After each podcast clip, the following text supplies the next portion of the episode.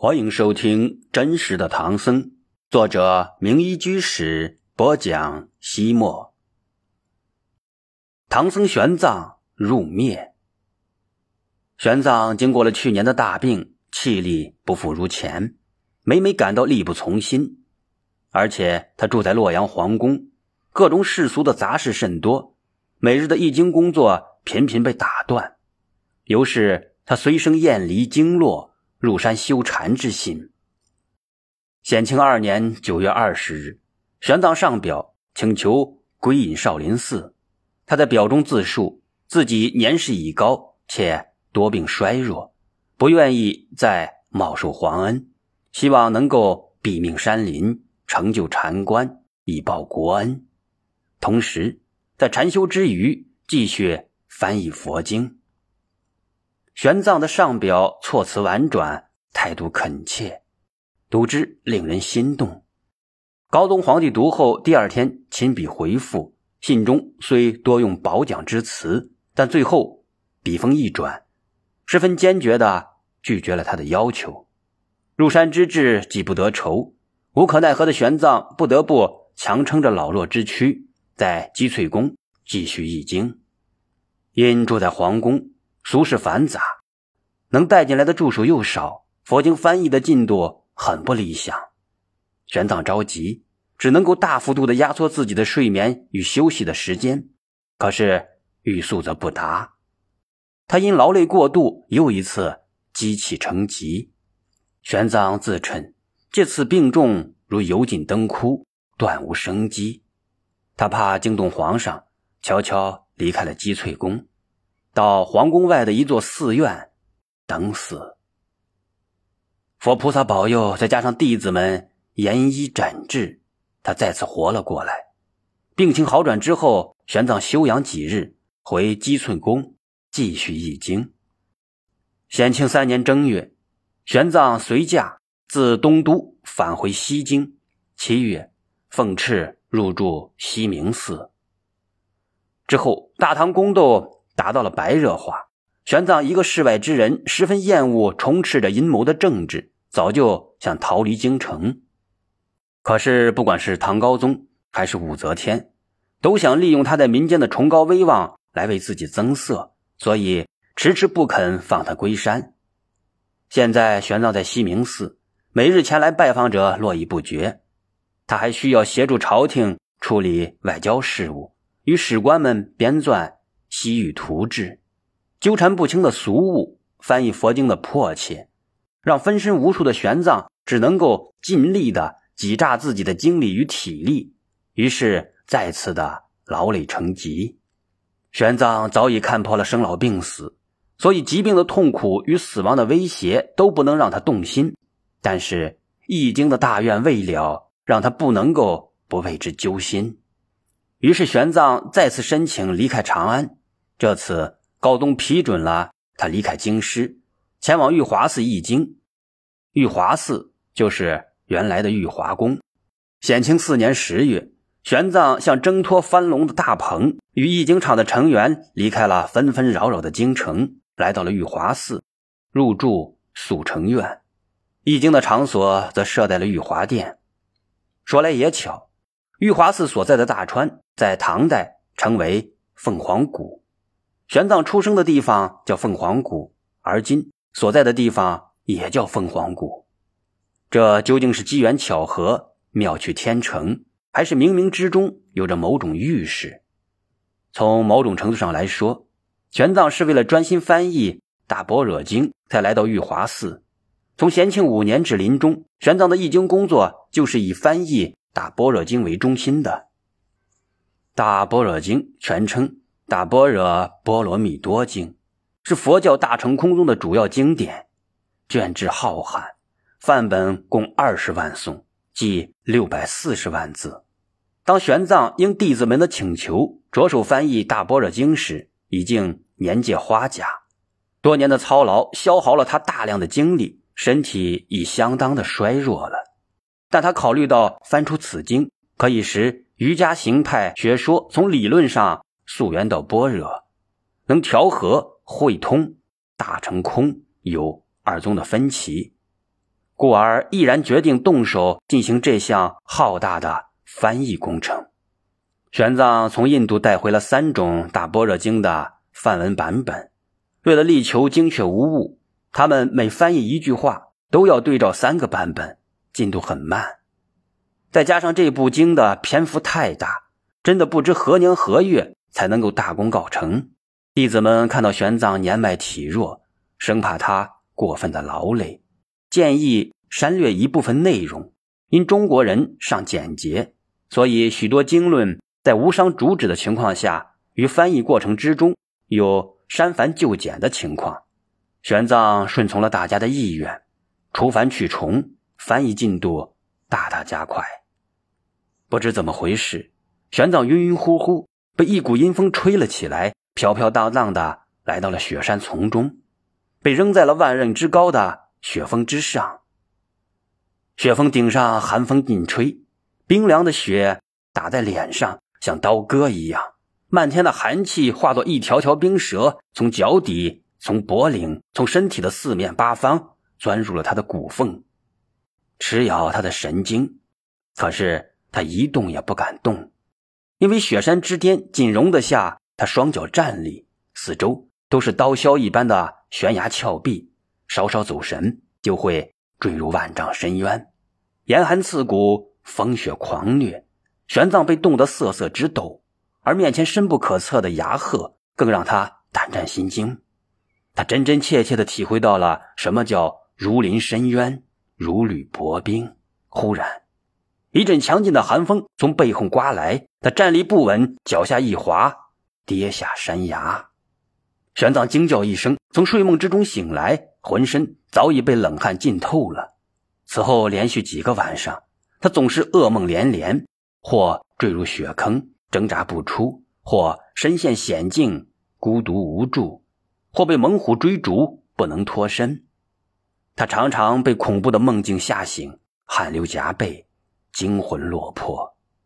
玄奘是一个毕生追求至真至善的人，由于近几日的翻译没有完全的忠于原著。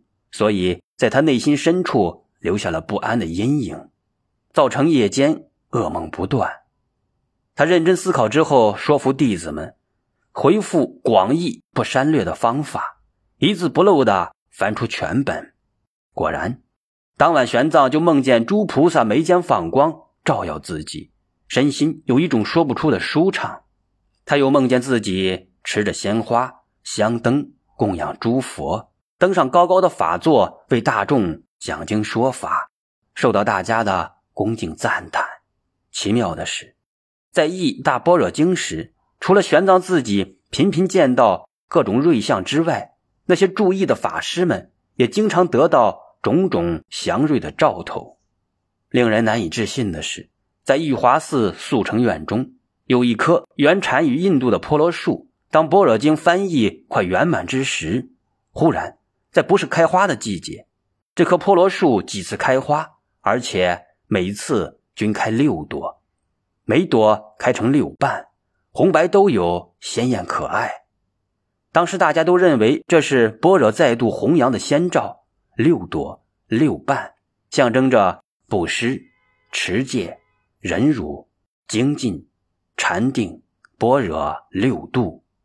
或许是预感到自己来日无多。也或许是为了将前些年损失的时间弥补回来，玄奘在玉华寺的工作完全可以用狂热来形容。虽然他在玉华寺只有短短的四年，却共译出佛经十四部六百八十二卷，占其平生总译经一千三百三十五卷的一半以上。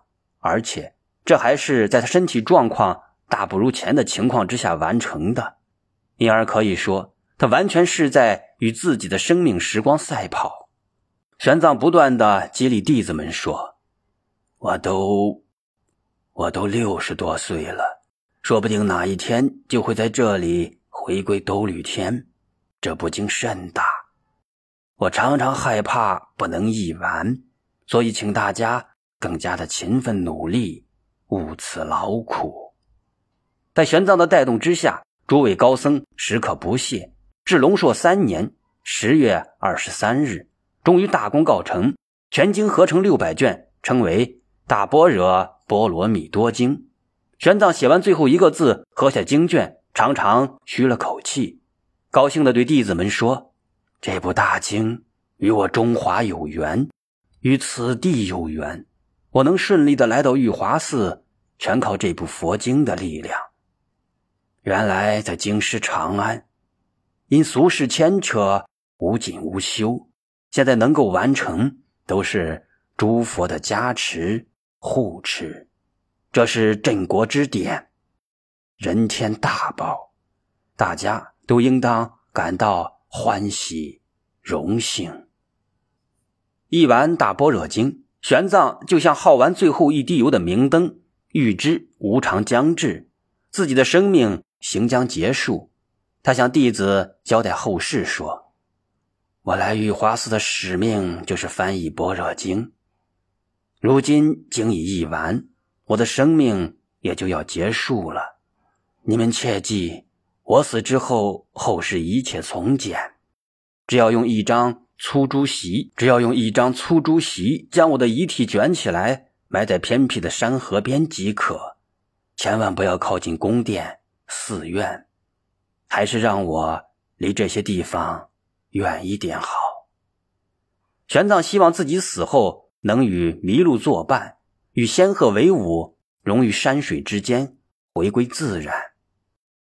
在座的弟子们听后大吃一惊，大家都不相信，异口同声的说道：“藏师，您的身体比刚入山时还好，气色也和从前一样的红润，为什么要说这些不吉利的话呢？”玄奘淡淡一笑：“你们不必安慰我，我知道是时候了，该走了。”辩机、玄觉等弟子知道，像师傅这样的高僧，对自己的寿命一清二楚，能预知死期。自从知道了师傅即将圆寂，他们就像一群将要失去了慈母爱怜的孩子，惶惶不可终日。同时，他们也知道，若是有继续，若是有继续注释的机缘，这些来去自由的高僧们，往往能多活几年。为了挽留师傅，聪明的辩机出了一个好主意。大家共同请师傅开始翻译一部大部头的佛经，这样三五年之内，师傅就无法撒手回归兜率天了。于是，他们从师傅带回的经夹之中找出了一部篇幅浩瀚的大宝积经，请他开译。玄奘摇摇头，没有答应。麟德元年大年初一，所有的译经大德与玉华寺僧众身穿庄严的袈裟。手持拜具，一同来到玄奘面前，五体投地，大展三拜，殷勤祈请他主译《大宝积经》。玄奘从来不愿意忤逆大众的精诚，只好接受他们的请求。大家高高兴兴地簇拥着玄奘来到玉华殿，便开始翻译《大宝积经》。玄奘勉强生坐，他提笔翻译了几行，便感到力不从心。于是收拾梵本，搁下笔，对大家说道：“非常抱歉，这部经的卷数与《大般若经》相近。我反复衡量自己的气力，无论如何也无法译完这部大经了。”玄奘又说：“我知道你们挽留我注释的好意，可是有生就有死，人生如梦幻泡影。”如何能不灭？我今年六十五岁了，自知没有多少时间了，很快就会死在玉华寺。你们若在经论上有什么不明白之处，抓紧时间问问吧。弟子们非常的伤心，黯然流泪。玄奘自己反而十分的平静，依然说道：“今天是春节，春阳祭福。”蒙者将动，阳和启哲，万象更新。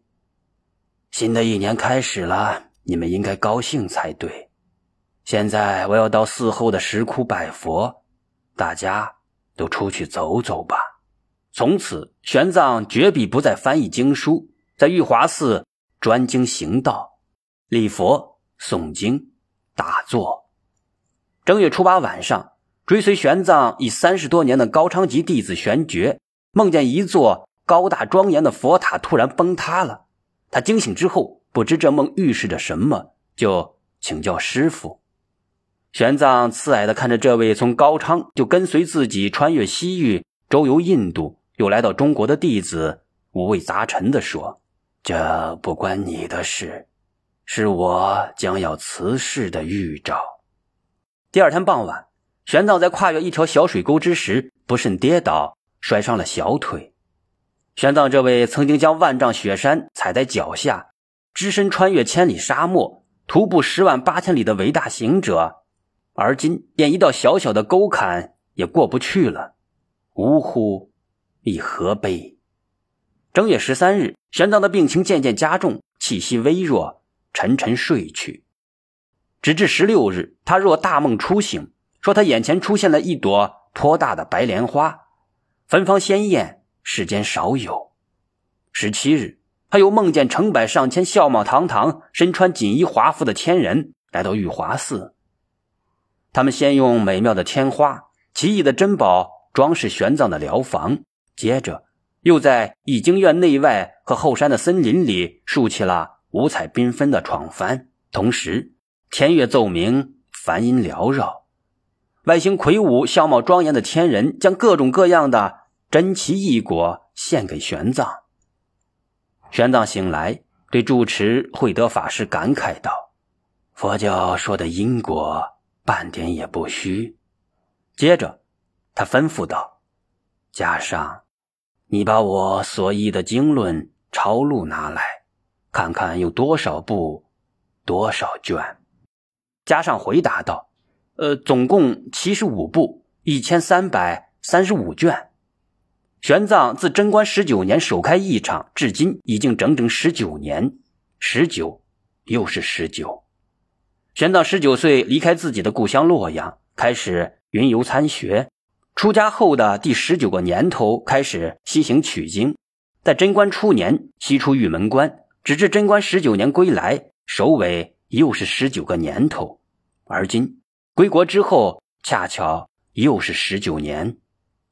二十二日，玄奘告诉弟子们：“我的无常已经来到。”请你们把大家召集过来。